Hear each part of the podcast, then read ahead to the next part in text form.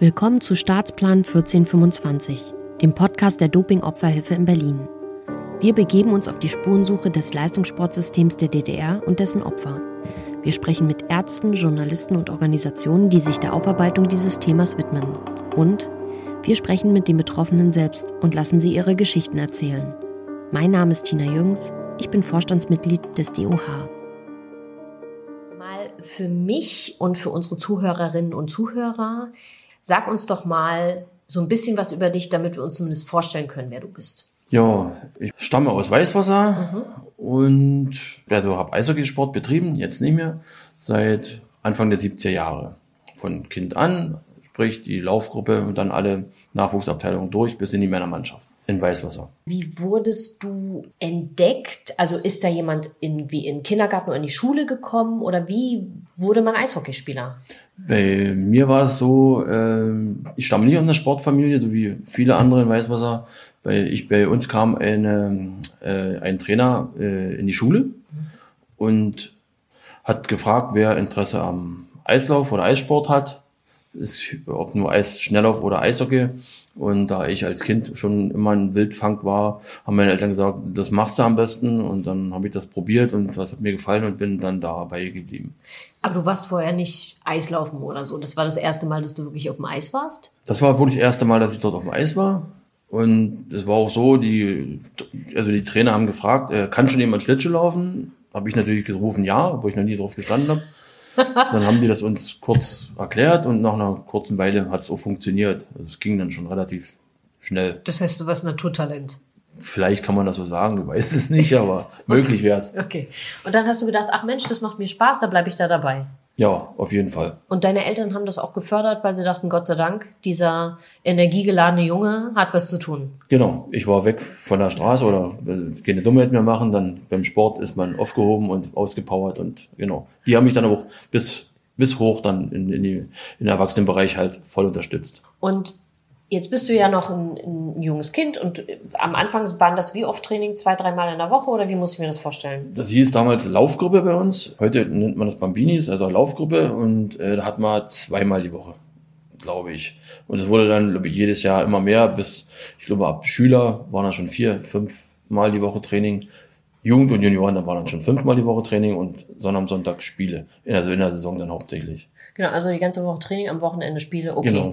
Aber das war für dich immer was, was du positiv assoziierst, also wo du sagst, Mensch, da, das hat mir immer Spaß gemacht und das war so mein Ding.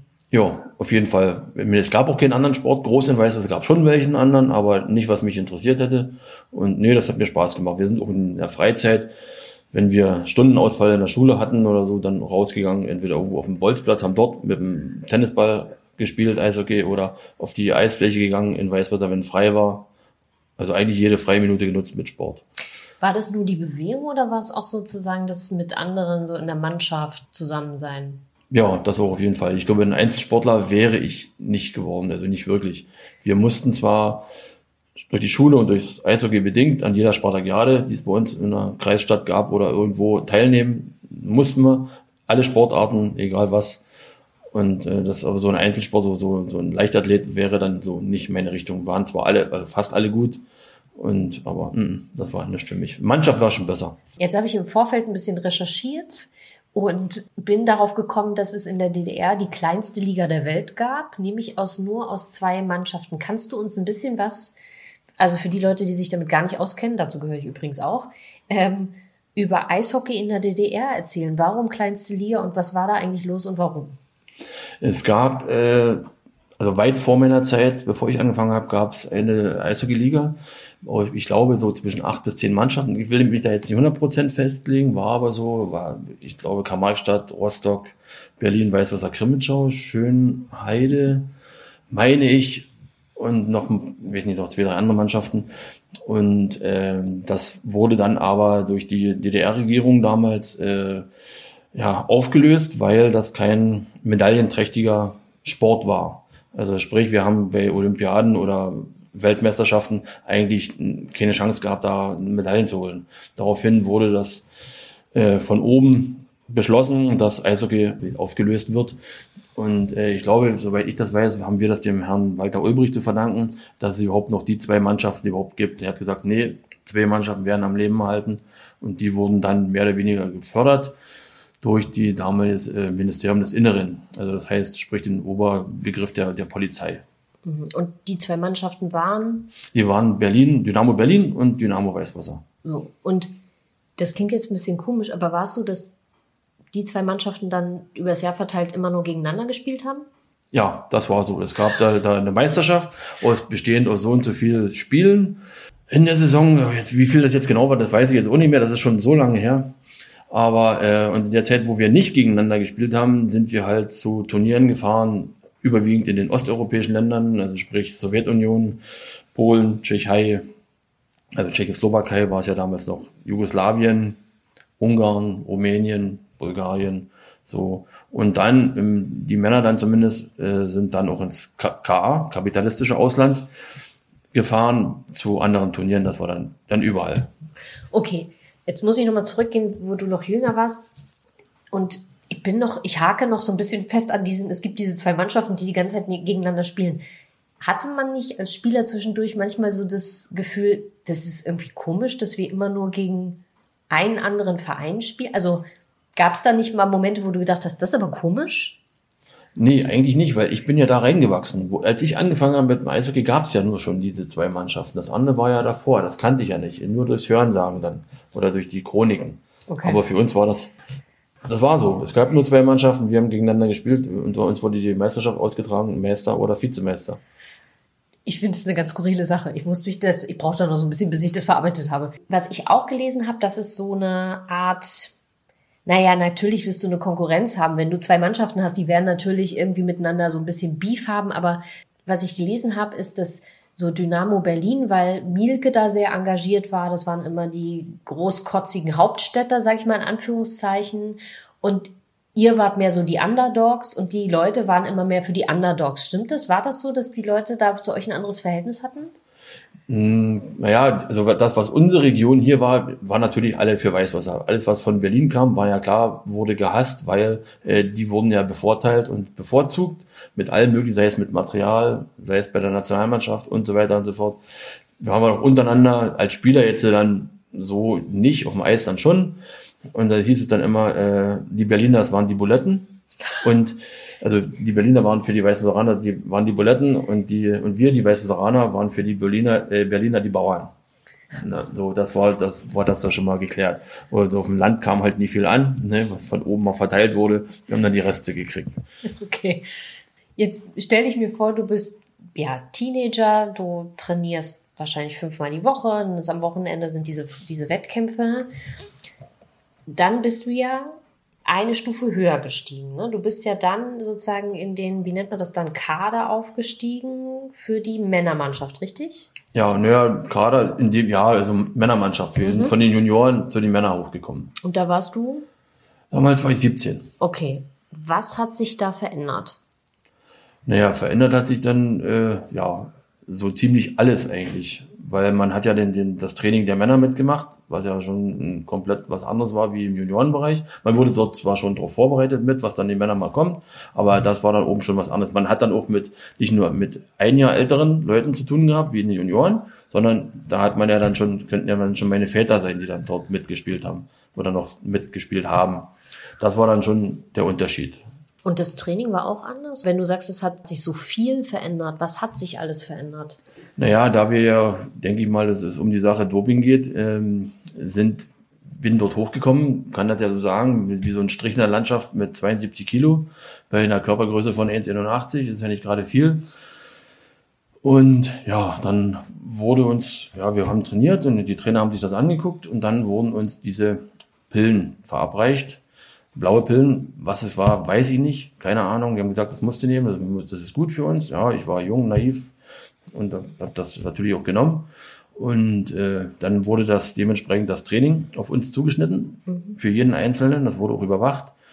Und ich habe dann innerhalb von so einem halben, dreiviertel Jahr so ungefähr so, naja, zehn Kilo ungefähr zugelegt, sodass ich Anfang, also 80, 81 Kilo dann gewogen habe.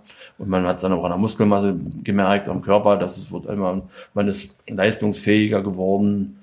Aber die Auswirkungen so, da war, war man uns sich oder ich damals nicht eigentlich überhaupt nie bewusst, was, was wir da überhaupt nehmen. Hat uns ja auch keiner gesagt. Die haben nur gesagt, das musst du nehmen, und dann ist gut. Und das war der Trainer, der euch das gegeben hat, oder wer war das? Na, gegeben hat es uns dann äh, unser Mannschaftsarzt. Okay. Ja, aber mit dem Trainer, Trainer wussten aber, ja, ja, okay. mit dem Trainer abgesprochen. Das Training, Training wurde ja danach bestimmt. Wir haben ja auch Leistungskontrollen gemacht, wo äh, Blut abgenommen wurde, also diese Laktatwerte genommen und dementsprechend wurde das ja dann äh, das Training da bestimmt, wer wie viel was machen muss. Wenn du sagst, du hast dann Gewicht, also Muskelmasse äh, zugenommen. Das war ja dann auch sichtbar für dein Umfeld. Ist irgendjemand, deine Eltern oder Freunde mal auf dich zugekommen und haben gesagt, Mensch, also Alter, du bist doch ja ein schöner Propper hier.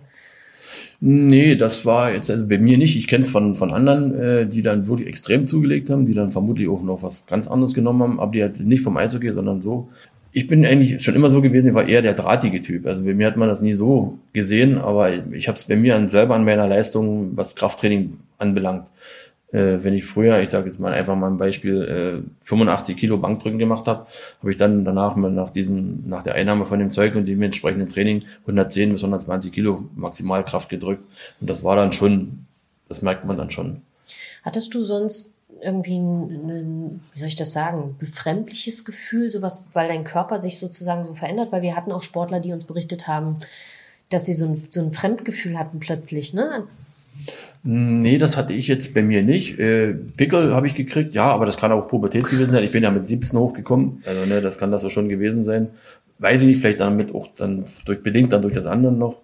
Aber war dieser Zyklus von also so wie ich dich verstanden habe, ihr habt das regelmäßig bekommen während des Trainings, dann gab es ein internationales Spiel, dann wurde das abgesetzt rechtzeitig, damit es nicht nachweisbar war, aber genau. trotzdem sozusagen eine, eine gute Leistung da war. War das nur so vor internationalen Wettkämpfen oder habt ihr einfach, egal ob da jetzt ein Wettkampf anstand, international oder nicht, das immer bekommen? Also bei mir war es so, bei den anderen weiß ich es nicht hundertprozentig, bei mir war es so gewesen, ich habe das erstmal bekommen, um erstmal äh, ja, ein bisschen was auf den Körper drauf zu kriegen. Mhm. So, und ich habe das, ich meine, wenn ich es habe richtig in Erinnerung, das ist ja auch schon wieder so lange her, äh, ich glaube so drei, vier Jahre ungefähr, habe ich das bekommen bis ich dann auf dem Level war. Und dann kam ja schon die Wende. Und dann war bei mir das dann schon vorbei.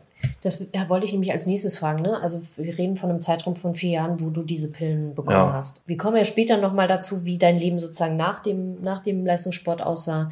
Was mich interessiert ist, sind diese internationalen Wettkämpfe. Also ich stelle mir jetzt vor, es gibt diese zwei Mannschaften, die in der normalen Liga richtig Beef miteinander haben. Die Bauern gegen die Buletten. Und dann kommt so ein internationaler Wettkampf und die Nationalmannschaft war ja aus beiden Mannschaften zusammengestellt. In meinem laienhaften Hirn würde ich denken, wow, wir waren vorher noch Feinde und jetzt sollen wir hier zusammen, zusammen antreten. Hat das funktioniert? Und wenn ja, wieso hat das funktioniert? Ich denke mal, da wird sich zu, zu, zu heute nicht viel ändern. Klar, wir haben uns, wenn wir gegeneinander gespielt haben, gehasst, in Anführungsstrichen. Ne, war, war ja unser Gegner. Aber wenn es dann darum ging, das zusammenzumachen, wurde, war der Zusammenhalt auch in Ordnung. Äh, die Mannschaft besteht aus, ich sage jetzt mal, 25 Leuten. Mhm. Davon waren 15 aus Berlin und vielleicht 10 aus Weißwasser. So war das Verhältnis. Egal, ob die nur besser waren in Berlin oder nicht. Ne, so viel zu dem Thema. Es ist Ungleichgewicht. Verstehe. Und den Einfluss hat man auch gemerkt? Ähm, naja, ich, ich sag mal, ich war ja jung. Also ich, habe das jetzt nicht so gemerkt. Ich muss auch sagen, selbst äh, die, die äh, paar ältere Spieler dann von Berlin, wo dann gesagt haben, ah, das ist ein jungscher People aus Weißwasser, der ist sehr unsicher oder irgendwie so, die haben sich dann auch schon unter die Fittiche genommen. Also okay. das war dann schon da. Also jetzt nicht, die haben dich nicht, es gab welche, die haben gesagt, was willst du Pfeife eigentlich hier? Ne, aber andersrum hat man es dann auf dem Eis gezeigt und so, ne, wer ist denn jetzt hier die Pfeife?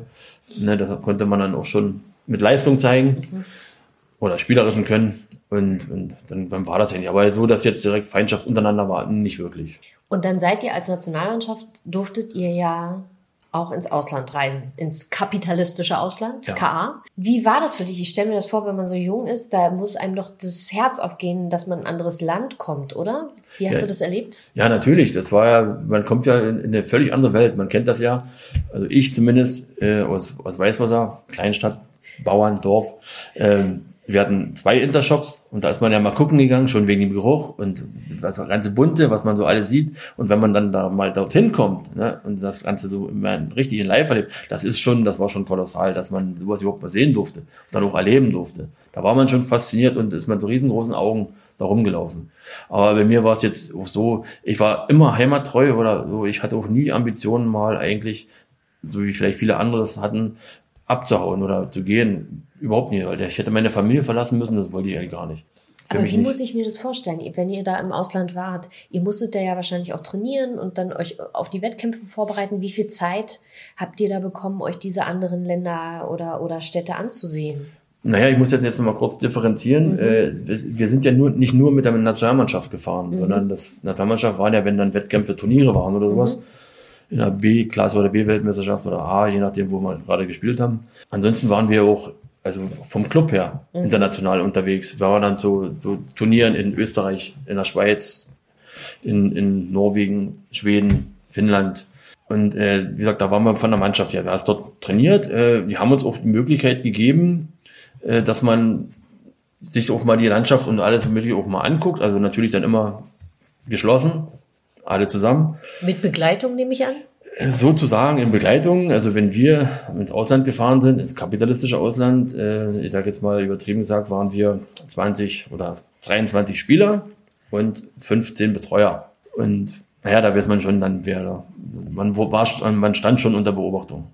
Da sind wir aber bei einem äh, wichtigen Thema, äh, die, die Betreuer ähm, und Beobachtung. Ähm, wir haben ja im Vorfeld mal kurz gesprochen und das Thema Stasi kam ja auch auf. Jetzt warst du sehr jung und hast gesagt, ich habe das damals alles gar nicht so mitgekriegt. Was weißt du denn heute darüber, wie beobachtet ihr sozusagen wart? Naja, ich, wenn man das so sagen kann, zur Wende waren dann plötzlich die ganzen höheren Funktionäre, die in den Vereinen waren, waren auf einmal plötzlich von die ersten, die weg waren. Und dann wusste man ja schon, wer da was war. Und es gab ja, das habe ich auch alles erst später erfahren, in der Mannschaft dann auch die IM, wie es in jeder Mannschaft war oder in jedem Sportverein war, die irgendwo international zu tun hatten, gab es die. Und man hat es aber selber so nicht mitbekommen. Ich habe es dann nur im Nachhinein mal gehört, da der war dabei und der war, aha, hm, hätte ich nicht gedacht, aber war so. Aber hatten die die Aufgabe, euch, ich sag mal, das klingt jetzt total blöd, aber nur auszuspionieren oder sollten die auch verhindern, dass ihr vielleicht Kontakt zu anderen Westsportlern aufnehmen. Ja, das, das war auch so. Also das, das wollten sie eigentlich gar nicht. Und, und selbst wenn äh, wir Kontakt hätten zu, zu irgendetwas, zu irgendjemandem, mussten, sollten wir eigentlich äh, sofort Bericht geben, unserem Trainer. Wow. Ja, das, das war so.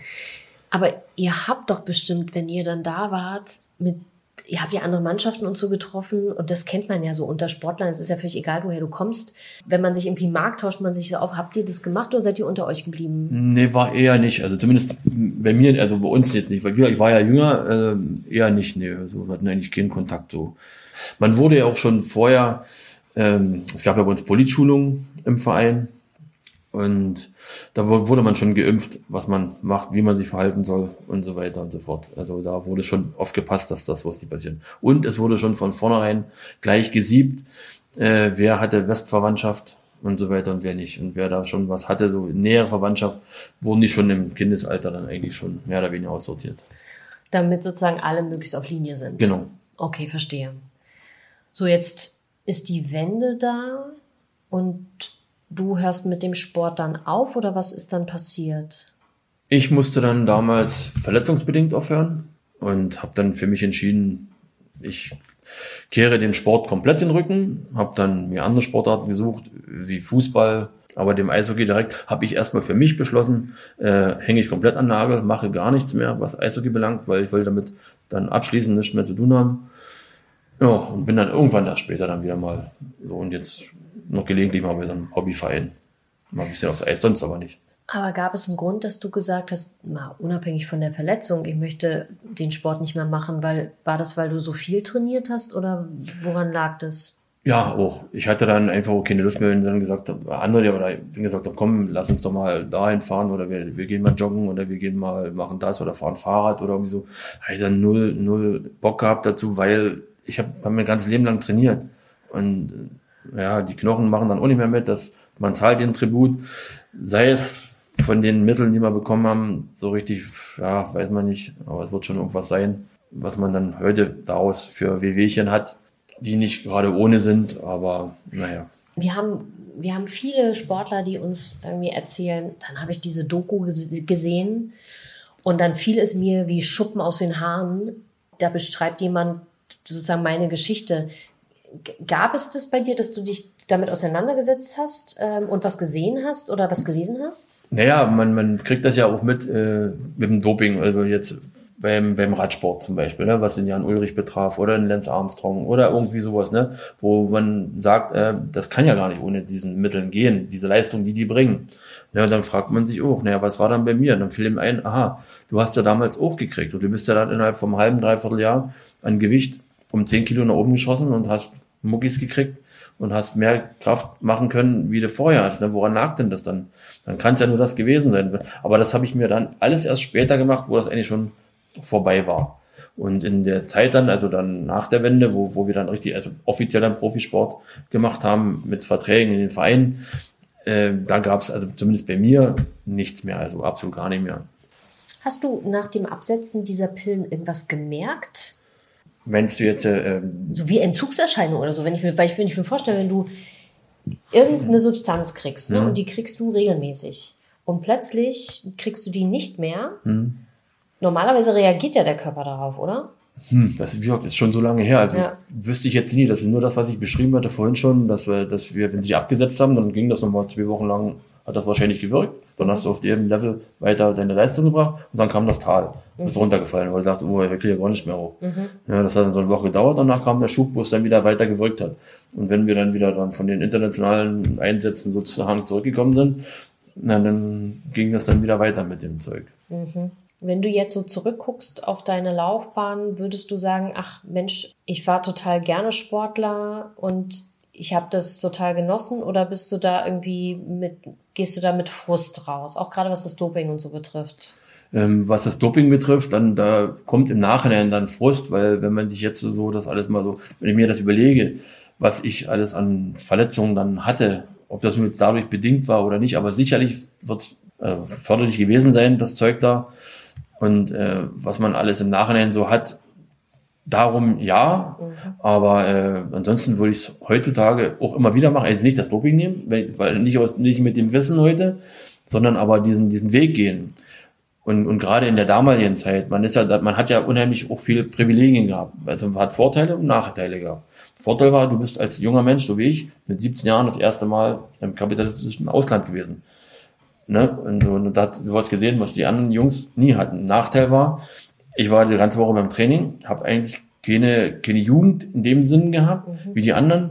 Die anderen sind Wochenende zur Disco gegangen, haben sich ausgelebt und ich war, war am Wochenende gespielt. Das war der Nachteil. Mhm. Und es gab auch damals auch so den, den Punkt, wo, wo ich gesagt habe, die anderen gehen alle zur Disco, nee, ich höre auf mit dem Sport. Da haben meine Eltern gesagt, nee, du hast das angefangen, du machst das zu Ende. Und darüber bin ich froh und dankbar. Mhm. Gibt es noch irgendwas, wo du sagst, so in Sachen Aufarbeitung oder über dieses Thema sprechen, was du, was du dir wünschen würdest, also wie auch die Öffentlichkeit mit dem ganzen Thema DDR-Sport, aber auch mit Doping umgeht?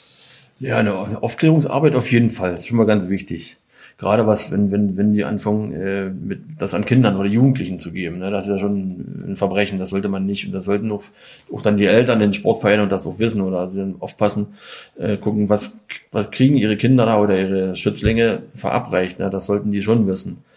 Dann sage ich herzlichen Dank, äh, dass du dir Zeit genommen hast. Ähm, und äh, ja, ich hoffe, dass ganz viele Hörerinnen und Hörer sich für dich und deine Geschichte interessieren. Hm. Das war Staatsplan 1425, der Podcast über das Leistungssportsystem der DDR und dessen Opfer. Wenn Sie selbst Betroffener sind oder sich für die Anliegen der Doping-Opferhilfe interessieren, gehen Sie auf unsere Website unter www.no-doping.org.